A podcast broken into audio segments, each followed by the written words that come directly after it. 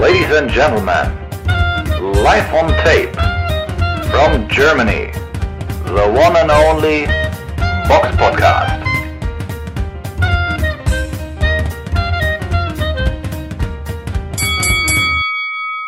Hallo und herzlich willkommen zum Box Podcast, Ausgabe 303. Es ist der 4.7.2021 und heute mit dabei die Samira. Hallo. Und der Robert. Einen schönen guten Tag wünsche ich euch. Guten Tag. Ja, wie immer beginnen wir mit dem Rückblick auf die vergangene Woche. Der Box Podcast Rückblick aufs vergangene Wochenende. Und da war ja, wie wir ja im letzten Podcast erwähnt haben, nicht allzu viel. Oder Samira? Der einzige für uns vielleicht interessante Kampf war halt der Frauenkampf im Superfedergewicht am 3. Juli in Belgien ähm, zwischen Delphine Persoon und Elena Grandina. Und ja, leider habe ich den Kampf äh, bis eben nicht mehr gefunden. Also ich hätte ihn gern geguckt, aber muss man vielleicht noch ein bisschen äh, warten. Ähm, ich werde ihn noch nachholen, weil Delphine Persoon halt eine echt gute Boxerin ist. Natürlich ist sie jetzt auch schon ein bisschen älter, sie ist ja auch schon echt lange im Business, ist auch die Nummer eins in ihrer im Superfedergewicht so. Ähm, hat fünf Sterne Rating bei Boxrec, hat sie auch schon oft gezeigt, ähm, was sie kann. Wir erinnern uns an die beiden Duelle gegen Casey Taylor, den ersten Kampf, den sie eigentlich, kann man sagen, gewonnen hat gegen Katie Taylor, zumindest bei mir, war halt so ein bisschen sehr umstrittenes Urteil, aber sie wurde dann halt ja im zweiten Kampf deutlich geschlagen. von Taylor, die sich stark verbessert hat und das war jetzt halt so ein leichterer Kampf für sie gegen, ähm, gegen eine Russin, und den Kampf hat sie halt auch nach zehn Runden durch Punkte, durch ein Punkturteil klar gewonnen. Ähm, die Punktrichter haben einmal oder zweimal 100 zu 89 gepunktet und einmal 99 zu 89. Also scheint es eine klare Nummer gewesen zu sein. Was alles andere hätte mich jetzt auch überrascht, weil die Gegnerin jetzt einfach nicht so erfahren ist und jetzt auch nicht ähm, ja auch nicht irgendwie so bekannt ist, dass man die jetzt unbedingt kennen muss und auch schon eine Niederlage im Rekord hatte gegen Brenda Karen Karabayal. Von daher, ja, aber Persun ist ja immer klasse, kann man sich immer angucken. Ja, die Frage ist halt, ob das überhaupt wirklich irgendwo im TV gezeigt wurde, ne? ich habe auch ein bisschen geschaut, aber in den üblichen Quellen hat man da irgendwie auch keine großen Videos zu gefunden. Ansonsten gab es sicherlich noch den einen oder anderen kleineren Kampf, aber ich glaube nicht, dass der für euch, liebe Hörer, oder dass die anderen Veranstaltungen, die es so gab, von wirklich größerem Interesse waren. So, dass wir jetzt einfach mal, wie immer, zur Vorschau kommen. Die Box Podcast Vorschau auf kommende Kämpfe.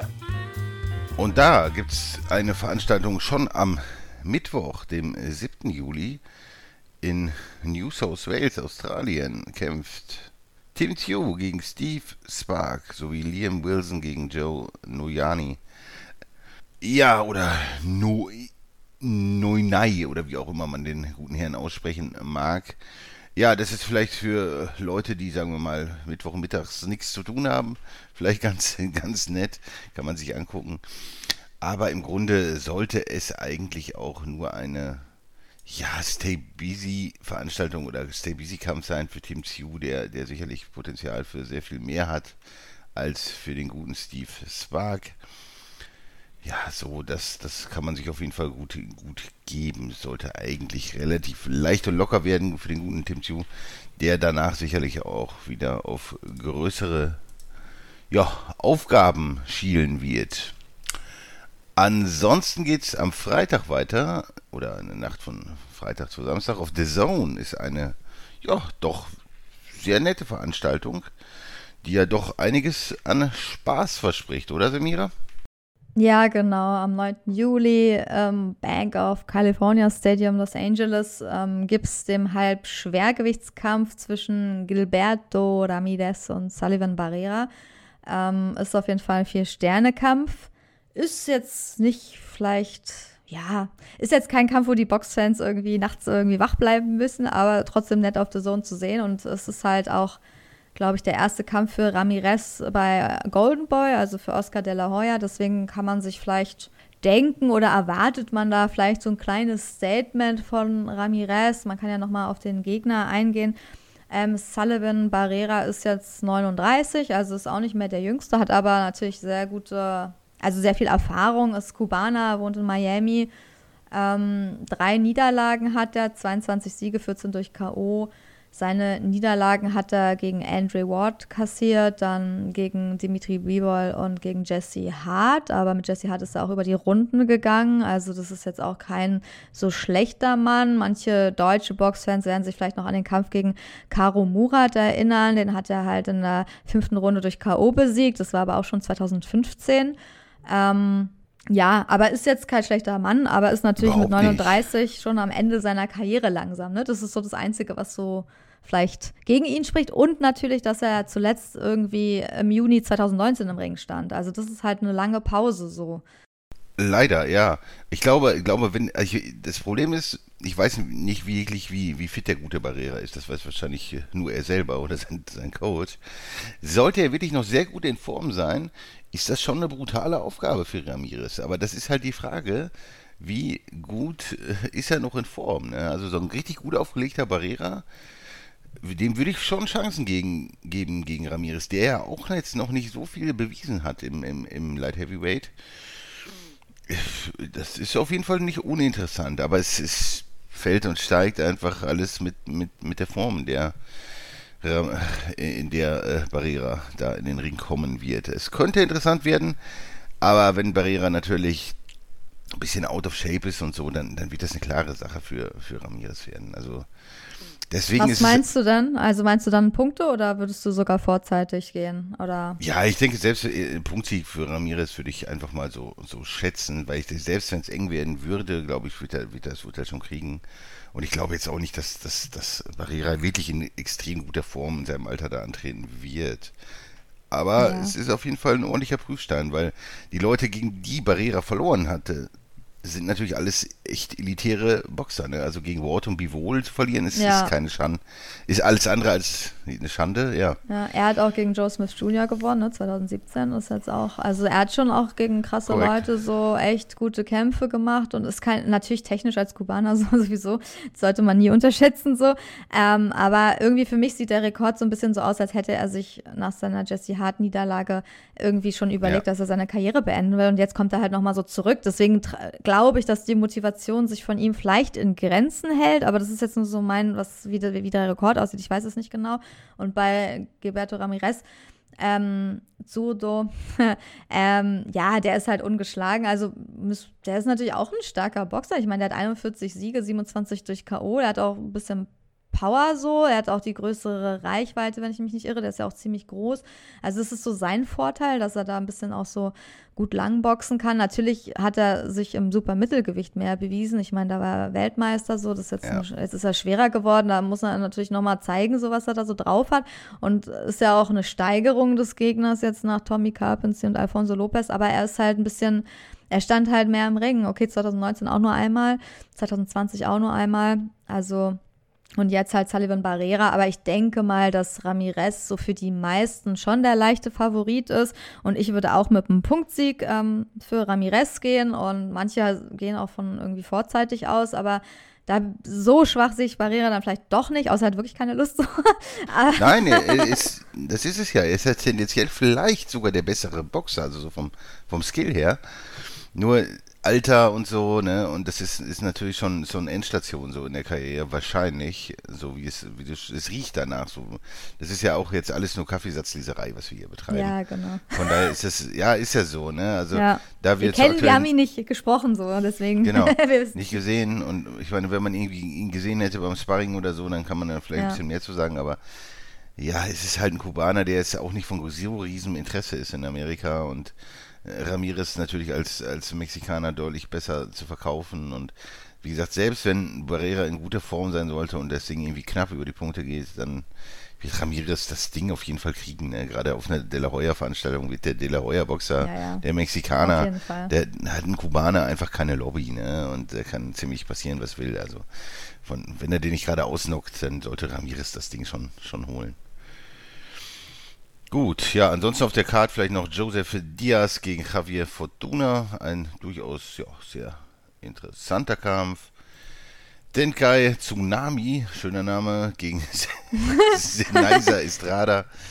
Auch nicht uninteressant. Im Leichtgewicht äh, zwei ungeschlagene Leute mit Hector Tanayara gegen William Cepeda. Also es ist auf jeden Fall schon einiges geboten auf der Karte. Also das ist nicht, das ist schon sehr nett, was da in LA aufgefahren wird. Ja, was wird denn sonst noch so aufgefahren in der Welt, Samira? der Welt. Ja, in Deutschland findet auch eine Veranstaltung statt. Muss man auch mal erwähnen, ist ja auch nicht mehr so oft. Am 10. Juli in Bielefeld und zwar von Charlie Podel, CP Box Events. Ähm, haben ja meistens sonst in Berlin veranstaltet. Im Hauptkampf im Cruisergewicht tritt Leon Hart gegen Rad Rashid an. Es geht um den vakanten BBO European Titel im Cruisergewicht. Und ähm, ach, jetzt denkt Boxrec wieder, ich bin Robert. Ich gerade auf Leon Hart. Ah, jetzt funktioniert es wieder, aber ich würde gerade gucken, gegen wen Leon Hart zuletzt geboxt hat. Ah, okay, genau. Ähm, Dimitrus Serguta 2021 sogar, also der ist eigentlich noch recht aktiv. Davor hat er eine Niederlage gegen Leon Bunn kassiert. Aber ich denke mal, das ist auch eine recht äh, klare Nummer für Leon Hart. Zumindest würde ich das jetzt einfach mal so einschätzen. Sein Gegner, Rad Rashid, den kennt man vielleicht noch von der Niederlage gegen Arthur Mann 2020. K.O.-Niederlage in der dritten Runde. Ähm, von daher sollte, ja, gegen Nuri Seferi hat er auch verloren. Also das sollte schon ähm, eine Nummer für Leon Hart werden, einfach so als Hauptkampf. Und dann kann man vielleicht noch erwähnen, wer ob noch. Ah ja, genau, Sven Elbier boxt ja auch, also Mittelgewicht gegen José Miguel Torres. Ähm, und Rico Müller boxt steht auf der Karte ähm, gegen Erik Kapia und ähm, Super Weltergewicht, Abu Yusupov. Da hat sich der Gegner geändert. Er boxt jetzt leider nicht mehr gegen Maxim Boganzov oder Beganzo. Ähm, ich glaube, das V wird nicht ausgesprochen. Ich habe es wieder vergessen. muss ich nochmal fragen, wie das jetzt richtig ausgesprochen war. Weil der wäre eigentlich ein ganz das spannender v ist Gegner. Still. Ja, ich glaube ja, aber ich, weil der ist ein Berliner eigentlich oder mit ukrainischen Wurzeln. Ähm, fünf äh, Siege, drei durch K.O. Also der hat eigentlich einen ganz guten Rekord, der wäre sehr spannend gewesen, aber aus gesundheitlichen Gründen musste der absagen. Deswegen heißt der neue Gegner Sandro Jananice. Der boxt jetzt gegen den. Und das findet in einem Autohaus statt. Es wird bei Bild Plus übertragen und bei Fight. Ähm, ja, ein bisschen wurde sich bei Boxen 1 über den Preis da der Karten ähm, ausgetauscht. Ist jetzt echt nicht günstig so, aber ja, kostet halt ein Ticket 88,12 Euro bei e Eventeam. Aber Was? es wurde. ja, ähm, ja, aber es gibt wahrscheinlich, ich würde mal sagen, es gibt auch nicht so viele Plätze in so einem Autohaus. Die sind ja meistens auch nicht so groß. Ich glaube, es ist auch so ein Luxusautohaus. Da gibt es nur irgendwelche teuren Autos, aber ich meine, die werden ja eh eigentlich rausgefahren. Die, oder man sieht die ganz weit weg, aber nachher stößt noch irgendjemand, der zu viel Bier getrunken hat, dagegen, gegen den Maserati und dann ist er hin. Also weiß ich nicht. also, aber auf jeden Fall muss man dazu sagen, dass es irgendwie ein Begrüßungsgetränk gibt, diverse alkoholische Getränke und ein kleines Snackbuffet. Also für wen sich dann die 88 Euro dann noch lohnen, kann ab 18.30 Uhr dann halt dahin. Aber ist jetzt kein Schnapper so, ne? Für Boxfans ist schon, also ich glaube, oh, doch, für Klitschko habe ich mehr ausgegeben und da hatte ich kein Buffet gehabt, aber ja. Aber trotzdem auf jeden Fall für ein deutsches Event ganz interessante Leute auf der Karte, ja. Was ist denn ein Snackbuffet? Sind das äh, Salzstangen Salzstangen. und Frikadellen? Ja, ich glaube, es ist jetzt nichts, äh, wovon man satt wird. Also Leute, esst vorher was Richtiges. Vielleicht gibt es auch Kartoffelsalat. Ja, aber es sind, stimmt. ja, aber es ist auf jeden Fall, ähm, äh, genau, es ist, glaube ich, mit bis zu 200 Zuschauern geplant. Ich glaube, das ist halt auch schon was Besonderes so, gerade so in Corona-Zeiten, so, soweit es halt noch geht, dass da überhaupt zwei Leu 200 Leute dann so reinpassen. Ähm, dass da überhaupt Leute hin dürfen, ist ja auch schon mal was. Und ich meine, Ja. die Boxer werden ja alle ihre engen Freunde, Fans, die werden die auch unterstützen, egal wie teuer die Karte ist. Ja, da sind wahrscheinlich dadurch die Karten auch schon, schon weg. So, ne? Denke ich auch. Da gehen Ja, das finanziert sich dann ja so. Ja. Ist ja wahrscheinlich auch so ein Plus-Minus-Null-Geschäft. Es ist, es ist ja auch nicht unbedingt so einfach, solche Veranstaltungen auf die zu Beine finanzieren, stellen. genau, und auf Ja. die Beine zu stellen. Und den Ja. Ort auch zu wenn, finden. Auch wenn wir da manchmal hart drüber urteilen, aber so ein Ja. Ding musst du erstmal machen, ohne dass du da groß Geld verlierst. Also das ist, ist schon Und die so Werbung einfach. vor allen Dingen auch für das Event. Und ich meine, ich glaube, wenn ich jetzt, ich, vielleicht liege ich auch falsch, das sind jetzt einfach so das, was ich denke, wenn du bei Bild Plus übertragen wirst und bei Fight ist jetzt auch nicht so, dass du dafür Geld kriegst. Also Nein. zumindest ist es so, wie ich das gehört habe, da habe ich jetzt nicht nachgefragt, wie es bei dem Event genau ist, aber normalerweise ist es so, wenn du irgendwo übertragen wirst, auch ob es eine Streaming-Plattform, Fight24, irgendwas, ist meistens so, dass der Veranstalter dafür Geld bezahlen muss, dass er überhaupt übertragen wird. Das heißt, du nimmst damit gar nichts ein, so gibst noch mehr aus und da gibt es Ja. halt nur Werbeeinnahmen, wenn es überhaupt Einnahmen gibt. Und mit Boxen ist echt schwer, dass du da Sponsoren halt, aber sonst ist es schwer, dass du da Geld verdienst. Korrekt. Gut, sonst gibt es eine weitere Veranstaltung am Samstag in der Royal Albert Hall in Kensington, London. Eine doch, ja doch, äh, ein Veranstaltungsort mit einer großen Historie und dort trifft Lyndon Arthur auf äh, David Ferracci. Ja, Samira, Ferracci, hat er eine Chance oder siehst du da irgendwas, dass er da was reißen könnte? Ja, eine Chance hat natürlich, kannst du ja sagen, hat ja irgendwie jeder, aber ich denke mal, er wird da, sagen wir nicht, als Gewinner eingekauft werden. Ich meine, es geht um den WBO-Interkontinentaltitel ähm, Halbschwergewicht gegen Lyndon Arthur. Der ist, beide Boxer sind ungeschlagen, so, aber dieser Lyndon Arthur ist halt schon so 30 Jahre alt, soll jetzt so aufgebaut werden. Auch heißt übrigens auch so King Arthur. Also wahrscheinlich Arthur Abraham-Fan, nein. Das ist, das ist wirklich kreativ so, ne, in der Kampfnamenfindung. ja, ja, gab es auch noch nie so. Nein, so, so ein King Arthur oder Rocky oder so, habe ich noch nie gehört. Von daher, ja, nee, aber den muss man schon, also ich meine, der hat jetzt hier eine Split Decision gegen Anthony Yard 2020 bekommen. Das klingt ja schon sehr eng. Ich meine, du hast ja auch zwei Punktrichter haben hier 115, 114, einer hat 111, 117, hat es ein bisschen klarer gesehen, aber da weiß man schon sehr eng. Ähm, aber trotzdem kein schlechter Mann, so steigert sich jetzt langsam in seinen Kämpfen. Ist ja auch der Heimboxer Davide Ferracci, äh, kennt die deutschen Boxer, das kennen ihn vielleicht aus dem Kampf gegen Emre Şokur ähm, 2020 in Göppingen. Ähm, ja, da hat er natürlich, hat er sich ganz gut präsentiert und so, sah ganz gut aus, hat da gewonnen, ist auch ungeschlagen, 15 Kämpfen so, kommt eigentlich aus der Schweiz, also ist in der Schweiz geboren, aber wohnt in Italien, wenn es so stimmt, was da steht. Ähm, aber Emre Şokur und Lyndon Arthur ist, glaube ich, auch noch mal, zumindest bei Boxrec, eine Ein-Sterne-Steigerung. Und ich würde auch sagen, das ist schon eine große Steigerung, auch vom Stil-Level und so.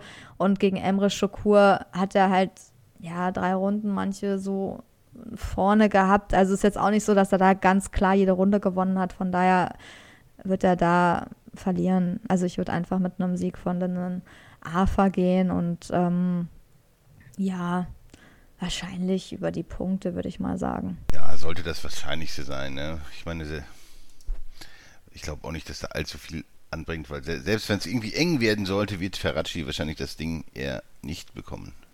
Ja, auf, sonst auf der auf der Undercard vielleicht noch erwähnenswert auf jeden Fall Zack Parker gegen Sherzod Kusanov. Das ist ja Kusanov ein Usbeke, der sicherlich ja sich nicht nicht kommt, um sich hinzulegen. Ne?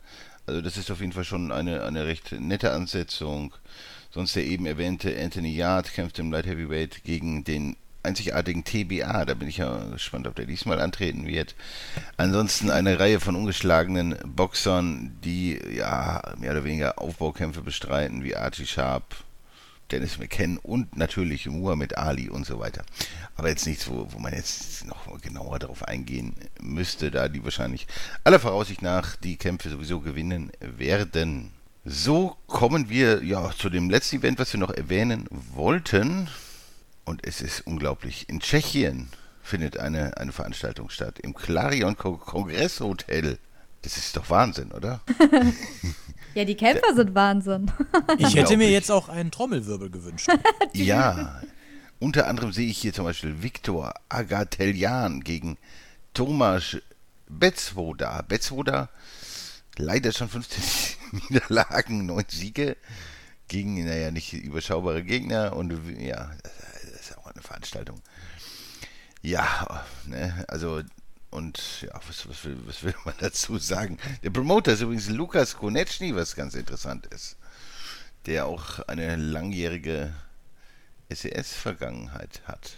Ja, das machen, da sind ja immer so ein bisschen, ne? In Usti, Labem sind ja immer so ein bisschen diese ähm, kleinen Aufbaukämpfe, auch von einigen SES-Boxern. So. Und da hat, glaub, haben Boxen die immer so ein bisschen unter dem Radar oder wenn sie wieder zurückkommen sollen, wurden die da immer ein bisschen untergebracht. Also es war immer schon so ein bisschen so, ja, und sonst, ja. Und wurden nicht gefilmt dabei.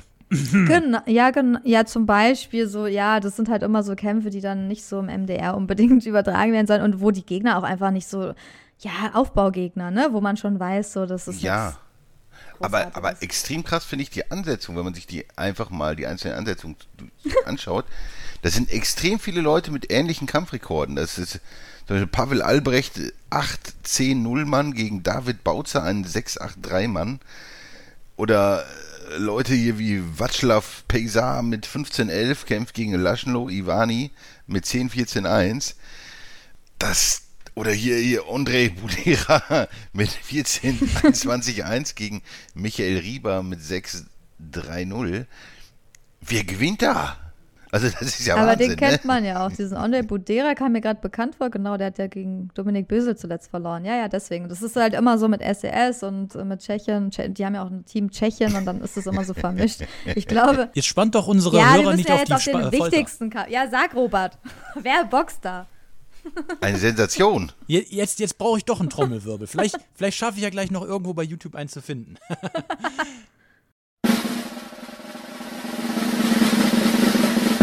Tom Schwarz boxt wieder, aber er boxt, äh, aber laut Boxrec ist dieser Kampf noch nicht eingetragen. Ja, und zwar soll er gegen Miroslav Pavek boxen und ähm, ja, ist halt auch verwunderlich, dass es noch nicht bei Boxrec steht und da gibt es ja sogar ein Video, wo er seinen Comeback-Kampf ankündigt. Also ist es schon ziemlich schon sicher oder zumindest geht er davon aus, ne, dass er da boxen wird. Wobei es halt sonst auch, ich glaube, es wurde halt wirklich der, von der Presse halt sonst auch nirgendwo aufgenommen, außer in einem Artikel so. Ähm, ist halt irgendwie komisch, weil SES hatte sich ja halt wirklich von ihm getrennt ähm, und wollten ihn halt nicht mehr unter SES-Flagge boxen lassen. Jetzt ist es jetzt sozusagen die halbe SES-Flagge von, äh, von Lukas Konechny. Also ich weiß nicht, wie das Beziehungen dazu sind, aber sonst haben die ja immer sehr gut mit SES zusammengearbeitet. Ich weiß nicht, ob sich das jetzt ändert durch den Tom Schwarz-Kampf oder ob SES das wusste, ob die gefragt wurden, wie sie das finden. Also ich glaube, begeistert können sie davon nicht sein. Ähm, äh, es ist halt schon ein bisschen merkwürdig. Die Frage, ich frage mich halt auch, ich meine, das ist ein, der Box gegen Miroslav Pavek, ein Sieg, elf Niederlagen, drei sogar durch K.O. Das ist jetzt kein großartiger Mann so, aber Tom Schwarz hat halt auch länger nicht geboxt. Die Frage ist, hat er in Deutschland überhaupt noch eine Zukunft mit seiner Vergangenheit? Ne? Also wer in Deutschland, wenn er hier veranstalten, also so einen Kampf machen würde, würde ihn das Publikum so akzeptieren wie vorher oder ist er halt durch oder ist sein Ruf halt ruiniert? Das ist Frage, das ist so, was ich mich frage, weil ich meine, das ist, er ist natürlich noch nicht verurteilt so, aber es steht halt kurz davor, man soll ja keinen Vorverurteilen, aber alle Fakten sprechen erstmal jetzt dafür, dass er seiner Freundin halt den Kiefer gebrochen hat, dass er Zähne ausgeschlagen hat, als Schwergewichtler halt auf eine Frau einzuschlagen, egal was sie gemacht hat, ist halt nicht gerade irgendwie was, womit man irgendwie sich äh, brüsten kann oder in der Öffentlichkeit gut dasteht. Und ich glaube, in der Zwischenzeit hat er jetzt auch eine Familie gegründet und neu geheiratet und ein Kind, ein Mädchen bekommen. So ähm, ging ja auch alles Ah, das ziemlich ist- schnell. Das ist toll, dass er sein Glück gefunden hat. genau, ich hoffe, dass, ja, vielleicht steht die Frau auf Schläger, ich weiß nicht. Ich hoffe, sie landet nicht im Krankenhaus. So, aber ich meine, das ist Aber halt vielleicht war das andere ja auch nur ein Unglück, dass die andere in die Faust irgendwie reingelaufen ist. In die, aus Versehen, wie manche Leute ab und zu auch Immer in Fäuste reinlaufen. in, in, in Messer reinlaufen oder so. Weiß man ja nicht, ne? Ja, das ist immer so. Man läuft immer direkt so in die Faust rein. Ja, Boah, ja.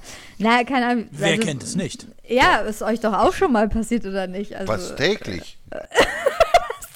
Ja, kaum hast du die Wohnungstür auf, bam, hat der Nachbar direkt schon. Ist es passiert. Einmal Ja. du nach Berlin, guckst dich richtig schön, weil, ja, schon musst du hier schön als OP machen. Ja, auch die, auch die ersten fünf äh, Kinder von mir, alles Unfälle. Ist, ist einfach passiert. Einfach passiert. Ja, also ich meine jetzt mal ernsthaft, ja, wenn ihr, also wollt ihr ihn noch irgendwie im deutschen Boxring sehen so? Also, ich, ich wollte ihn schon vorher nicht sehen. Aber jetzt, also nach diesen ganzen Sachen so, also ich meine, ist es nicht so, dass man da durch ist so? Also für mich ist es so, für mich ist er durch so. Also auch wenn er, natürlich glaube ich immer, man kann sich ändern und er kann es bereuen und bla bla bla. Natürlich hoffe ich für ihn so. Aber ich meine, wenn du kein Mike Tyson oder ein Graziano Rocchigiani so von deinem Skill-Level bist und dir so eine Sachen leistest, die an die Öffentlichkeit kommen und dann noch deine andere Ex-Freundin wie Annemarie Eilfeld auch noch sagt, dass sie von dir geschlagen wurde und deswegen im Krankenhaus war und nochmal diese Sachen bestätigt, dann finde ich, ist der Ruf auch irgendwann in Deutschland ruiniert, weil das kann er halt durch seine Leistung nicht irgendwie, weißt du, das ist kein Mike Tyson, der war auch, hat auch irgendwie äh, Frauen war auch im Knast und hat die nicht gut behandelt und bla bla, weiß ja jeder, ne? So bei manchen, aber das findet man bei ihm auch nicht toll, so, das ist ja egal, wer das macht, aber bei manchen ist die Leistung halt so krass, dass sie halt trotzdem weiter boxen können. Aber ich denke, bei Tom Schwarz ist es halt nicht gegeben, ähm, dass man ihn hält. Also wer soll ihn halten so? Und wenn er da weiter in Usti boxen will, okay, kann er machen, aber damit wird er halt auch kein Geld verdienen und gegen solche Gegner, was soll das? Also gegen so ein paar weg. Also Na, meint na ihr, ja, der wird noch mal in Deutschland irgendwie einen guten Kampf machen? Ne, dieser, dieser nichts gegen Miroslav Pavek. Der hat einen Sieg errungen gegen Stanislav Christoph, der vorher einen Unentschieden hatte. Dann hatte Pavek ihn geboxt, ne, hat er nach Punkten gewonnen und danach äh, hat er nur noch, äh, ist er K.O. geschlagen worden. Da war der fertig. Also ein, ne, also er ist schon ein unglaublicher Mann. Nein, keine Ahnung, was die Zukunft angeht, schwierig, ne? Ich meine, anderen Leuten wurden ja auch kriminelle Dinge unterstellt und die haben auch weiter geboxt. Oder, oder Jürgen Bremer hatte, ne? Der Ja, okay. hat ja auch mal kurz Urlaub und so auf Staatskosten, aber der war, ja, ich glaube Aber er ist boxerisch halt auch eine andere Klasse, ne? Es ist halt so ein Ja, bisschen. Da liegen Welten zwischen. Ja. Das, weil Bremer vom Talent her kann man das schon als, als Weltklasse-Talent bezeichnen. Und äh, Schwarz ist das Talentlevel überschaubar.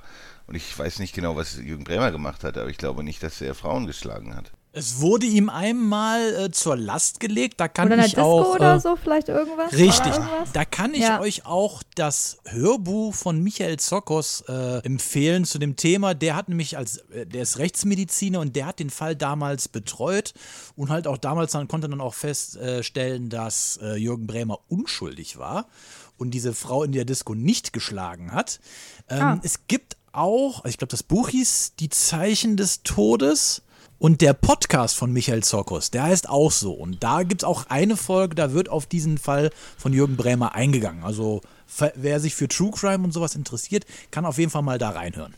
Sehr interessant. Ja, und sowas ähnliches hatte ja Graziano auch so öfter mal, ne? Das waren immer so Rangeleien und Diskos oder er wurde angegangen, so, also auf jeden Fall aus seiner Schilderung dann selbst attackiert und hat sich halt quasi wie gewehrt. Aber ich meine, keiner von denen hat den Kiefer gebrochen seiner Freundin, zumindest weiß ich das nicht, und irgendwelche Zähne ausgeschlagen. Also ich glaube, da ist er schon an einmal, hat er schon eine einmalige Position in Deutschland erreicht, so als Boxer. Also fällt Genau. mir jetzt keiner ein, so, weißt du? Und gerade als Schwergewichter, ich meine, er ist jetzt auch kein Minimumgewicht. Nein. Und, und, und das Ganze gepaart halt äh, mit, Mit seinen- die- mit allem mit, dem, mit dem Talentlevel, was er nun hat. Ja, schwierig, ne? Ich, also, ich, es ist ja auch interessant, ob es er jetzt damit einverstanden ist oder nicht. Es kann Ja. durchaus sein, dass er sagt, komm, Tom, kämpf da irgendwie in Tschechien erstmal, dass du irgendwie so ein bisschen aktiv bleibst, dann sieht das im Rekord auch wieder schöner aus und so. Meinst Vielleicht du? es- Kannst du dir das vorstellen, dass er es doch nicht. wieder unterstützt so? Das wäre krass Ja, eigentlich. vielleicht, vielleicht so, so indirekt, man weiß es Ja. nicht. Oder falls er freigesprochen wird. Falls er freigesprochen wird. Hat Robert Stieglitz nicht auch mal jemanden geschlagen? da war doch mal auch irgendwas gewesen mit Schwiegereltern oder so, oder? Ja, stimmt. Ah, das ja, sind nur haltlose Anschuldigungen. Das hat wie Wenn- sich wo du das jetzt bei Bremer sagst, auch aufgeklärt haben. stimmt, aber du das sagst, ich erinnere mich da auch an was. Das, ja, stimmt, das war auch irgendwas. Aber ich glaube, es war trotzdem nicht so krass. Also es war nicht so krass. Das sind halt so normale, in Anführungsstrichen, äh, Prügeleien, Prügeleien, Rangeleien, aber halt nicht so. Normale Prügeleien, aus was für. Verhältnissen kommst du? Nee, bei mir, für mich ist es nicht normal, aber für die anscheinend. Also ich meine, so oft wie man das bei Boxern hört, ist, scheint es ja für manche an der Tagesordnung zu sein. Ich prügel mich nie, ich prügel mich nur im Training, so wenn unter Regeln. Also äh, ich halte mich da sehr zurück, aber manche können das halt nicht. Erst recht schlage ich keine Zähne aus, so. Aber so, manche Leute prügeln sich halt gerne, ne? Gibt's ja so. Da muss man auch nicht für Boxer sein. Ich meine, es gibt ja auch andere Typen, die sich gern draußen prügeln. Sieht man ja manchmal so, aber Echte Männer. Genau. richtig harte Das ist Männer. die Frage. ist das, sind das richtige Männer oder sind das einfach nur minder, minderbemittelte Menschen, die die Argumente ausgehen? Das ist halt Ja, schwierig. genau. Ne? Ja, das ist halt. Aber ja, ist halt auf jeden Fall. Also spannend bei dieser Causa ist einfach, dass man nicht weiß, wie die Rolle von SES da in diesem Fall ist und dass man das vielleicht demnächst so sehen wird. Aber wenn er vielleicht doch freigesprochen wird, weil doch irgendwas noch bei diesem Fall passiert ist, das wir alle nicht wissen, ähm, Genau. Dann wer weiß, dann hätte das vielleicht doch Sinn, weil wenn er nicht in den Knast muss oder seine Strafe sehr gering ausfällt, so dann wer weiß. Also dann könnte man natürlich mit seinem Namen vielleicht doch weiterarbeiten, wenn er sich öffentlich entschuldigt und alles bereut oder ich weiß es nicht, aber Saß Michael Walisch nicht auch im Knast wegen Körperverletzung, weil der irgendwelchen Studenten mal den Kiefer gebrochen hat? da war irgendeine Schlägerei äh, in Bayern beim Oktoberfest. hat echt kein Glück, hä? beim Oktoberfest war das, glaube ich. Aber ich glaube, es war auch nicht so krass. Äh, Nicht so krass, der saß im Knast, also da Ach so, muss ja, ja, schon okay. was vorgelegen haben. weil Du, du kommst jetzt nicht wegen nichts in den Knast. Ja, okay. Ich glaube, das hinkt mit seinen Augenverletzungen, die er hat, zusammen. Der, der kann halt nicht mehr so gut gucken und ist dann irgendwie, hat dann mords zu viel getrunken und dann ist Wollte, er wollte jemandem zuwinken und dann. winken bums. und aus Versehen und zack. Das kann doch jedem passieren. Zack, war der Haken drin. Nein, aber seht ihr, wie viele uns jetzt mit der Zeit einfallen? Oder Robert jetzt, er hat ja schon eine ganze Liste zusammengestellt von Leuten, Und die alles irgendwie. Körperverletzung hier. Ja, aber es ist halt schon krass eigentlich. Also ich meine, so, und das kommt auch noch, und das sind nur die Sachen, die an die Öffentlichkeit kommen. Das wollen wir nochmal da, da, dazu sagen. Viele Sachen kommen gar nicht an die Öffentlichkeit, weil die Leute vielleicht äh, das einfach unter den Tisch fallen lassen oder dafür Geld bezahlen und so. Da, darüber reden wir gar nicht so, ne? Aber das ist schon auffällig, dass das doch bei einigen, die haben sich manche nicht unter Kontrolle und ver vergessen auch ihre Rolle als öffentliche Person. Also ich meine, du darfst dich eigentlich halt nicht provozieren lassen als Boxer, der in der Öffentlichkeit steht. E eigentlich egal, was derjenige macht, es ist immer, dreh dich um und renn weg. Also ich meine, deine ganze Karriere ist danach im Arsch. Wenn du da irgendjemand zurückhaust, also wenn es nicht um Leben und Tod geht, so dann, dann, dann geh aus der Situation raus oder la- lass die anderen sich prügeln, so. Aber man kann als Kampfsportler da nicht unnötig irgendwie so eine Sachen damit machen. Das ist, das wird dir, selbst wenn du, selbst wenn du dich nur verteidigst, du bist immer der Arsch. So, weil du einfach eine Maschine bist. So, die anderen werden einfach zerstört, so durch irgendwelche Schläge, die die nicht gewohnt sind zu nehmen. So, das Ja. ist halt wirklich krass. Das ist ja auch der Grund, warum zum Beispiel gewisse Promis oder, oder auch Boxer oder andere Sportler öfter eine große Entourage-Show um sich herum haben, weil das sind dann auch oft Leute, die, wenn es hart auf hart kommt, die Dinge tun, die der Star nicht tut und die gehen dafür auch, wenn es hart auf hart kommt, auch in den Knast und werden dann halt dafür auch gut entlohnt. So, ne? Deswegen hat man auch oftmals eine gewisse Entourage um sich. Ne? Das ist, die haben auch einen, einen Zweck. Ne? Meinst du jetzt wie bei Floyd oder an wen hast du gerade gedacht? Zum Beispiel, ja Der klar. hat ja auch klar. immer so eine Riesen um sich herum, den sieht man gar nicht, ne? Nein, oder, oder um, viele Leute, ne? Das ist Ah. halt, wenn, wenn er, wie bei der letzten Veranstaltung, wenn er da rumläuft wie mit Mr. T, mit, wie Mr. T, mit, mit, a- mit 10 Kilo Gold um den Hals, dann. Ja, da braucht man auch eine Entourage. ey. Den, den kannst du ja entführen, mitnehmen, so in Lastwagen rein. So schwer ist er nicht. Die Goldketten sind schwerer als er. zack, hin rein. Richtig. Deswegen hat er auch immer so ein paar Boys dabei, die, die im Zweifel hinlangen. Genauso wie, keine Ahnung, wenn, irgendwelche NBA-Spieler irgendwo feiern gehen oder sowas. Die haben halt auch, die, die wären wahrscheinlich auch selber in der Lage, sich zu wehren. Aber da, das, das vermeidet man und deswegen hat man ja auch immer ein paar Leute dabei, die das dann im Zart auf Hart kommt für einen übernehmen.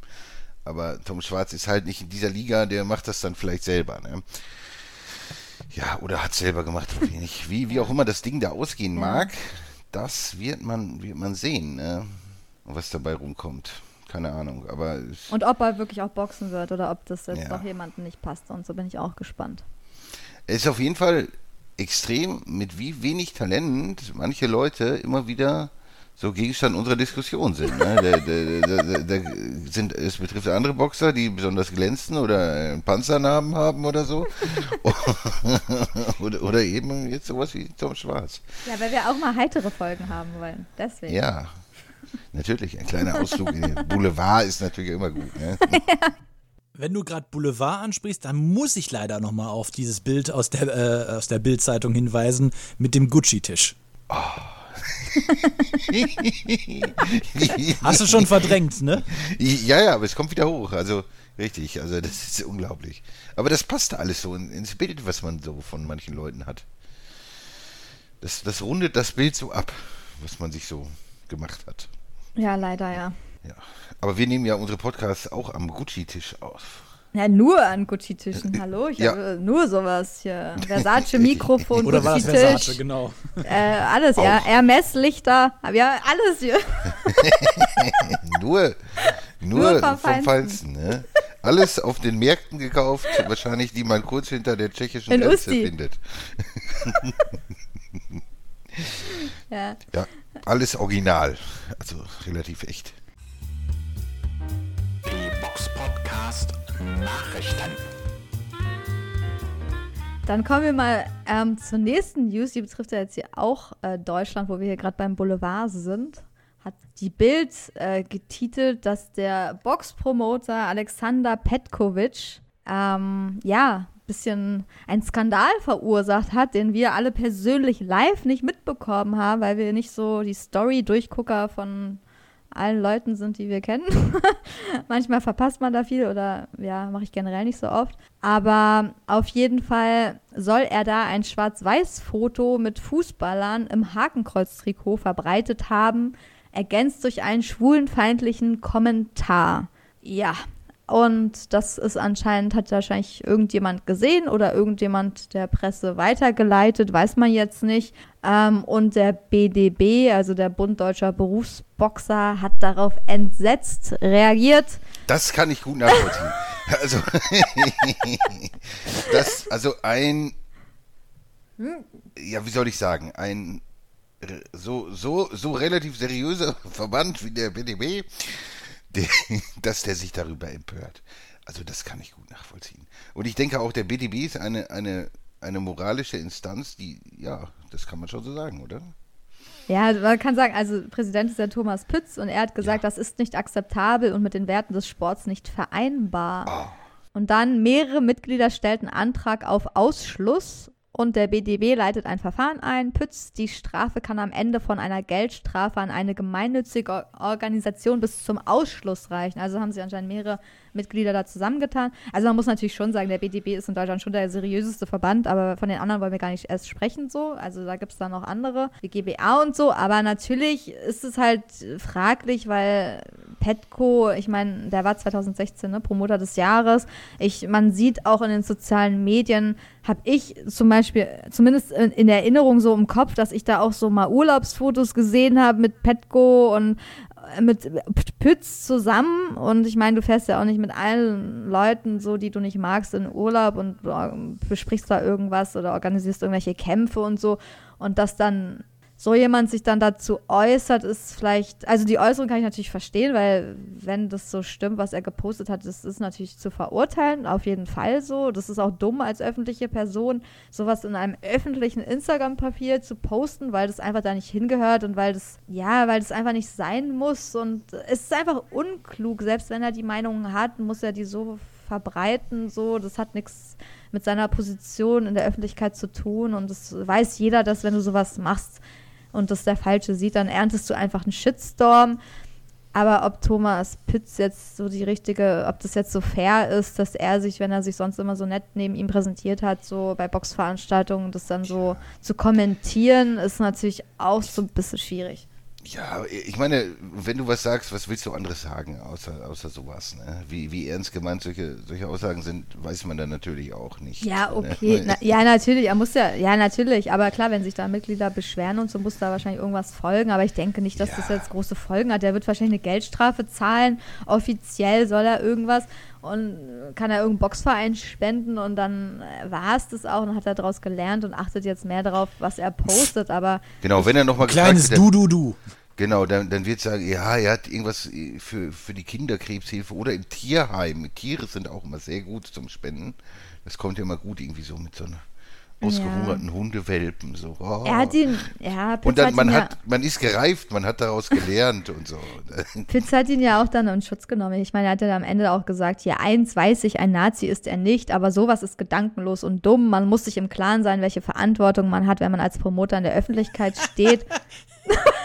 Gedankenlos um dumm. Alter, der Typ ist der Präsident des BDB und Erkan Tepan ist mit äh, Dopingmitteln in einem seiner Pützfahrzeuge von der Security erwischt worden. Also, boah.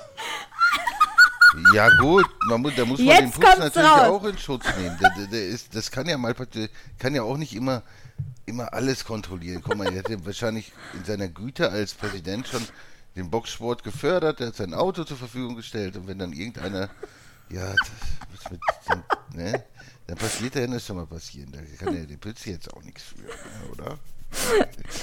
Aber man muss auf jeden Fall auch sagen, dass Petko sich schon distanziert hat und gesagt hat, dass Ja. er dann damit nichts zu tun. Er hat, warte, er hat gesagt, das tut mir wahnsinnig leid, dieses Bild zu posten war ein schwerer Fehler. Ich habe es zugeschickt bekommen und unbedacht gepostet. Im ersten Moment habe ich es ein Bild vom Wunder von Bern 1954 äh, gehalten und verwechselt. Mir sind die Hakenkreuze nicht sofort aufgefallen. Als ich es bemerkt habe, habe ich die Story sofort gelöscht. Ich dis- distanziere mich ausdrücklich mit dieser Ideologie, habe ich nichts zu tun. Also er hat es ja auf jeden Fall sich schon distanziert, zurückgenommen, entschuldigt, alles, was halt so, was man macht in der Öffentlichkeit und aber Pütz hat trotzdem gesagt, es ist jetzt ein Image-Schaden. Der Image-Schaden ist immens, ähm, aber sowas hat auch eine Folgewirkung auf den Boxsport. Ja. Ja, welche denn? Also, Aber- ich weiß nicht, ich glaube, Ja. glaube das Klientel, was, was, was dem Petkovic folgt, stört das nicht sonderlich, wenn er solche Äußerungen Ja, manche anscheinend schon. Also irgendjemand muss es ja auch weitergeleitet haben. Ja, Also irgendwer Feinde, sich immer. Seine Promoterfeinde vielleicht. Also ist ja auch interessant, wer Ja. das dann war. Ich meine, irgendjemand muss ja einen Screenshot oder sich diese runtergeladen haben und dann der Presse weitergeschickt haben. So. Also das ist schon auch ein Aufwand, den man da betreiben muss. Ne? Oder der Genau, Journalist hat es, wer hat es geschrieben, die Story? Hier Ralf Schmidt, ich glaube, der ist aus Hamburg. Oder jetzt zufällig selbst gesehen. Ähm, kann natürlich auch sein. Aber ich meine, wie viele Leute man bei Instagram manchmal hat, da hast du ein paar hundert Leute, wenn du da alle Stories jeden Tag durchguckst. äh, Also ich meine, Macht doch kein Mensch. äh, Also ich mache das nicht. Ich weiß nicht, ob das manche machen. Wenn, dann guckt man mal, wenn man gerade was Interessantes sieht oder zufällig der Erste so. Aber ich habe dafür keine Zeit, muss ich einfach mal so sagen. Und klar, ich hätte, wenn ich das gesehen hätte, hätte ich auch gedacht, hat er einen Schuss an der Waffe so? Also was ist mit ihm los so? Ähm, Ähm, Darf ich zitieren? Ich bin gerade nochmal auf dem Ja. Beitrag von der Boxsport.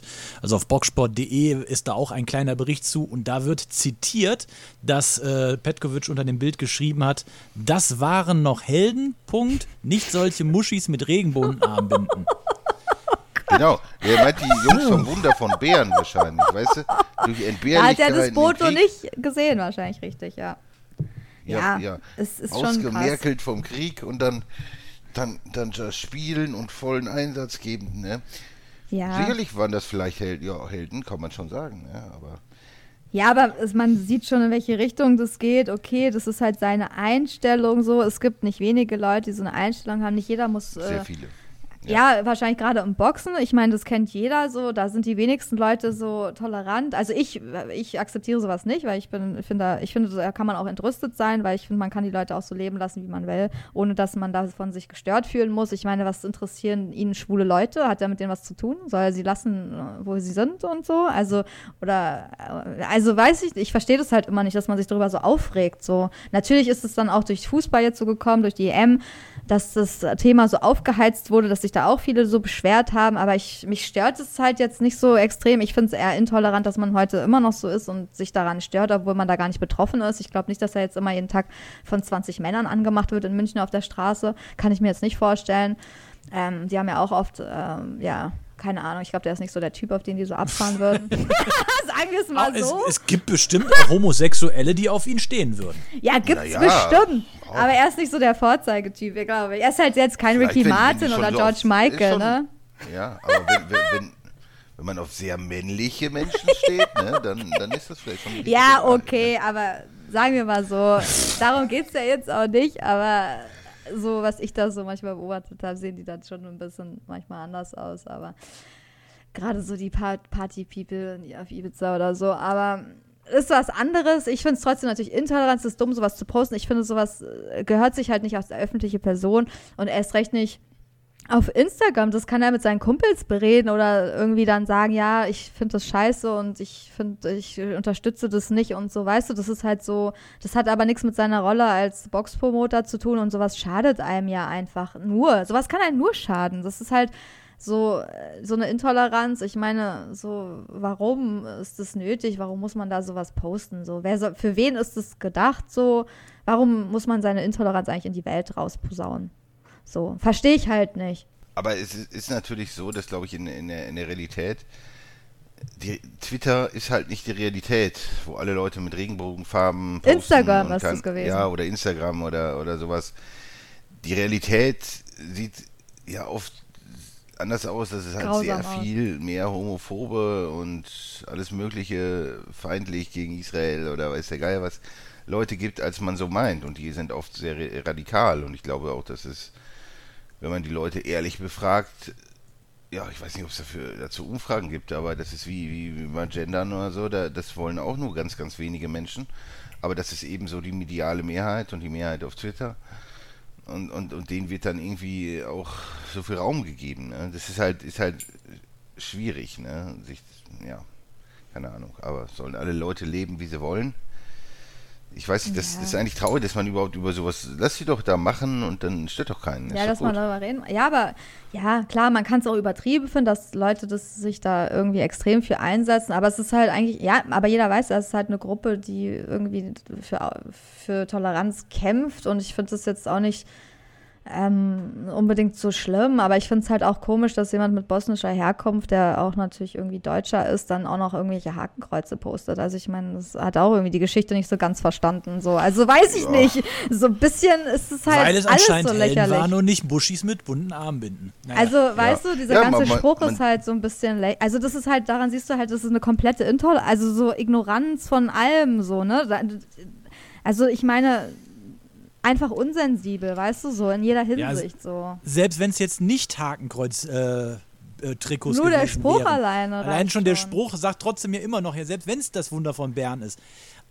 Ja, die- selbst dann. dann. Dann ist der Spruch, dann sagen wir mal so, dann ist der Spruch jetzt nicht mehr, ich nenne das jetzt mal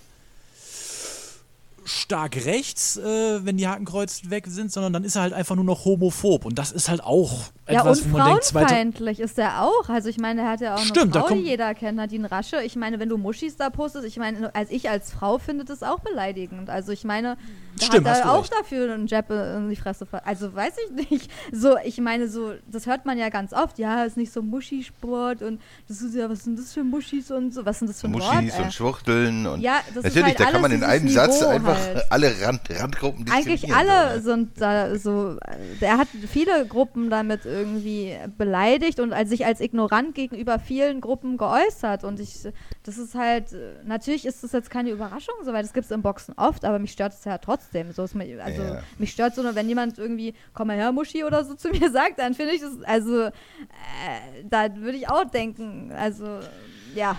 Da ist alles Ja. schon gesagt, also mehr brauche ich von den Typen auch nicht mehr hören, so weißt du. Das ist halt, weißt du, das sagt alles. So diese Umgangsform, die Redeweise, also mehr, der kann froh sein, dass er überhaupt eine Frau hat, ja, mit so einer, wenn er so spricht. Aber ehrlich gesagt kann ich nichts gegen Petkovic eigentlich sagen, weil ich habe ihn, als ich ihn kennengelernt, ich habe ihn auch persönlich schon kennengelernt, so, ich habe ihn als höflichen ähm, Menschen kennengelernt. Zu mir war der nett, ich war zu ihm höflich. Wir haben nicht so viel Kontakt, aber ein bisschen schon in Berlin, so als wir hier waren.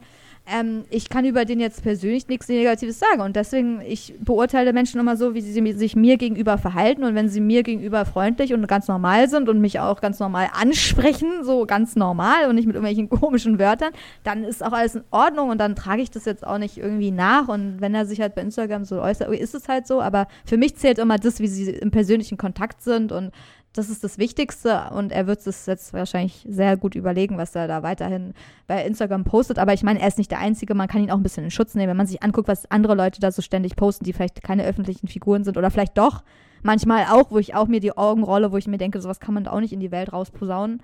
Also er, da gibt es schon auch andere Beispiele, die man da auch hätte irgendwie groß in die Presse bringen können, die auch manchmal sehr, ähm, wie soll ich sagen, ähm, sehr unsensible und vielleicht auch dumme Sachen da posten. Also da, das ist halt, der hat halt Pech gehabt, muss man so sagen, ein bisschen so sagen. Oder er hat irgendwelche Feinde gerade. Schließen wir das doch dann einfach mal ab mit einem kölschen Leben, äh, mit einer Lebensweisheit. Lebe und lebe lasse. Ja, genau. Dann gibt es weitere News. Und zwar, dass Alexander Usyk von Anatoly Lomaschenko, dem Vater von Vasil Lomaschenko, auf den Kampf gegen Anthony Joshua vorbereitet wird. Ja, muss ja nicht unbedingt schlecht sein. Also ich denke, ich meine, das sind alles Kampfsportgötter, die, die, haben sich im Leben mit nichts anderem quasi beschäftigt als, als Boxen. Das wird für Usyk gelten, das wird für Anatoly Lomachenko gelten. Also warum nicht? Ne? Also muss ja nicht, das kann durchaus positiv sein, negativ. Ich glaube, es hat keinen wirklich großen Einfluss, aber Vielleicht Weiß auf die nicht. Beweglichkeit im Ring. Ich meine, der hat ja auch seinen Sohn Ach. auch schon zum Tanzen geschickt, ne? Lomachenko hat ja sehr ja, früh ja. auch schon getanzt und so. Also ich glaube, der wird schon sehr gut an der Beinarbeit und sowas arbeiten, der Vater. Ähm, also ja, schlechter wird es auf jeden Fall nicht so, ne?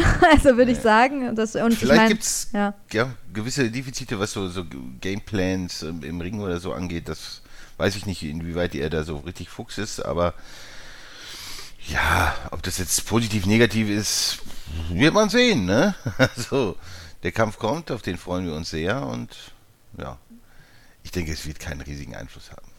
Aber warum nicht, ne? Probieren kann man es. Ansonsten, was gibt es noch für News, Amira? Ja, dass der Ex-Schwergewichtsweltmeister Riddick Bowe am 23. Oktober 2021 einen Showkampf bestreiten möchte.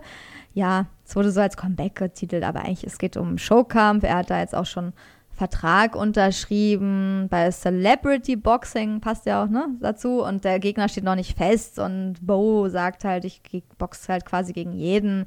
Und hat auch schon so Mike Tyson erwähnt, ähm, Evander Holyfield. Ne? Ja, die wollen einfach Geld machen und denken, das ist ja gerade so in ja. und das machen viele und das, da kannst du ja Millionen scheffeln und der ist jetzt 53, Bo und hofft vielleicht einfach noch mal ein bisschen Kohle zu machen. Ich glaube, der war ja auch ein bisschen abgebrannt, ne? hat so ein bisschen sein Geld. Ist ja, glaube ich, auch. auch, ja. auch es gibt so ein paar Videos, auch mit, äh, wo er irgendwie mit Evander Holyfield und so im Gym rumsitzt und das, der macht einfach einen verheerenden Punch-Eindruck, der gute Riddick. Ne? Und er hat natürlich nicht den Fame von, von Mike Tyson. Die Qualität hat er vielleicht schon gehabt, aber er ist natürlich jetzt so medial nie wirklich groß in Erscheinung getreten oder irgendwie so ein Star wie Mike Tyson oder so. Es ist einfach es gab auch Bilder, wo er irgendwie auf dem Flohmarkt signierte Handschuhe verkauft hat und so, also ganz traurig oh Gott, ja. dafür, was er eigentlich, für, was er für ein unfassbarer Boxer war, ne?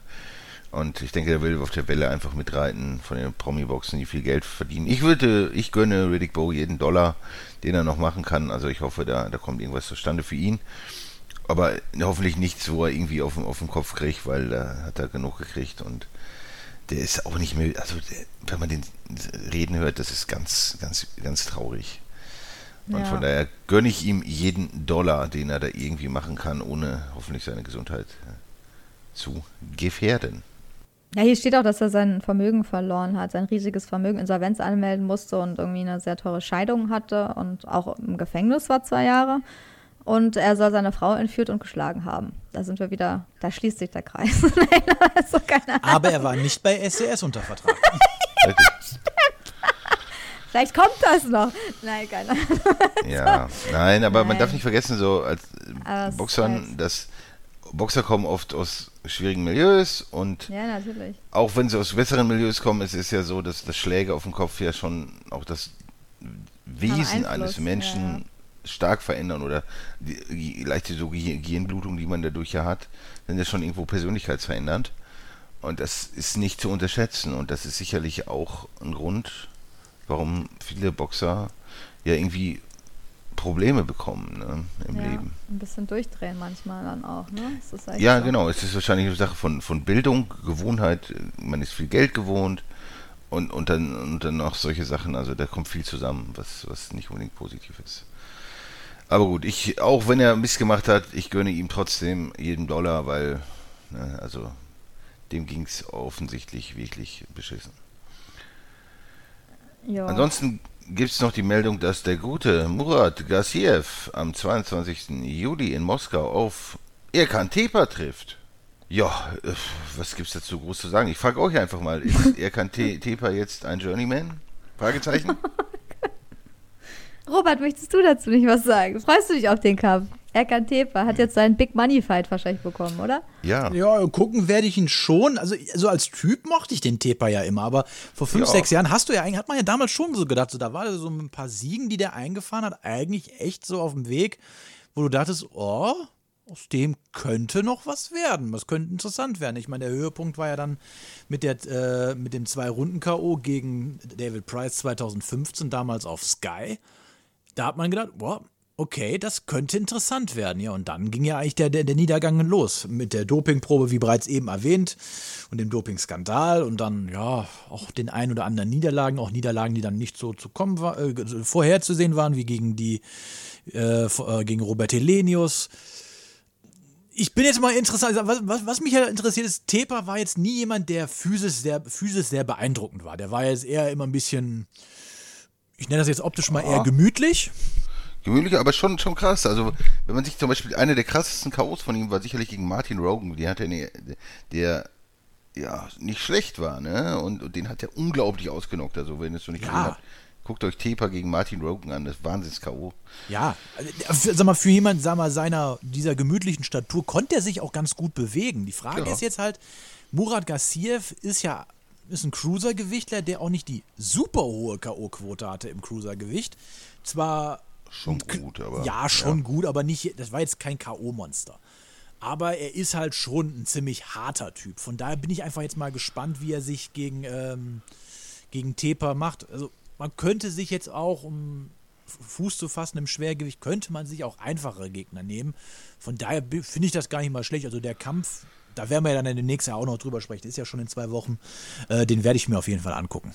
Ja, aber Murat Garcia finde ich ist auch mal recht gut anzusehen, auch wenn er eine klare Niederlage hatte gegen, gegen Usyk. Aber sonst hat er eigentlich alle Kämpfe ja durchaus, äh, durchaus überzeugen können. Auch gegen namhafte Leute wie Lebedev, Lodacic oder, oder Dortikos schon recht eindrucksvoll. Aber ich denke nicht, dass das Tipa da irgendwie einen Hauch einer Chance haben wird. Nö, glaube ich auch nicht. Was, was die, die Frage ist halt einfach, kann er ihn auch körperlich beeindrucken? Das, wird, ja. das ist halt die Frage. Ich glaube schon. Ich glaube, weil, weil Gassier einfach schon, schon, ja, schon echt stark ist. Ne? Und, und, und ich meine, wenn, wenn Tepa ist, der, der gegen Helenius vorzeitig verloren hat, das wird er dann, würde ich behaupten, mit an Sicherheit grenzender Wahrscheinlichkeit auch gegen Gassiev tun. Also ich bin gespannt. Dann haben uns auch noch Fragen erreicht. Zuhörer stellen Fragen und wir beantworten sie. Und wir beantworten heute eine davon. Und welche beantworten wir, Robert? Ähm, gute Frage. Kleinen Moment. Ich guck mal rein in den Postsack.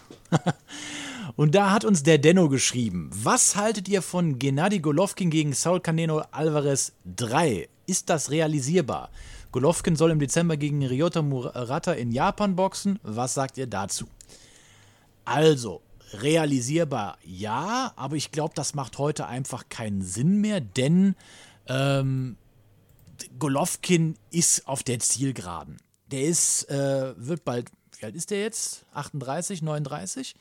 Ähm, da kommt nichts Großes mehr. Der, der, der ist nicht mehr so eindrucksvoll, wie er es vor vier, fünf Jahren noch war. Der Kampf gegen Jacobs damals hat unheimlich Körner bei dem gelassen. Danach hat er nie wieder zur alter Stärke zurückgefunden.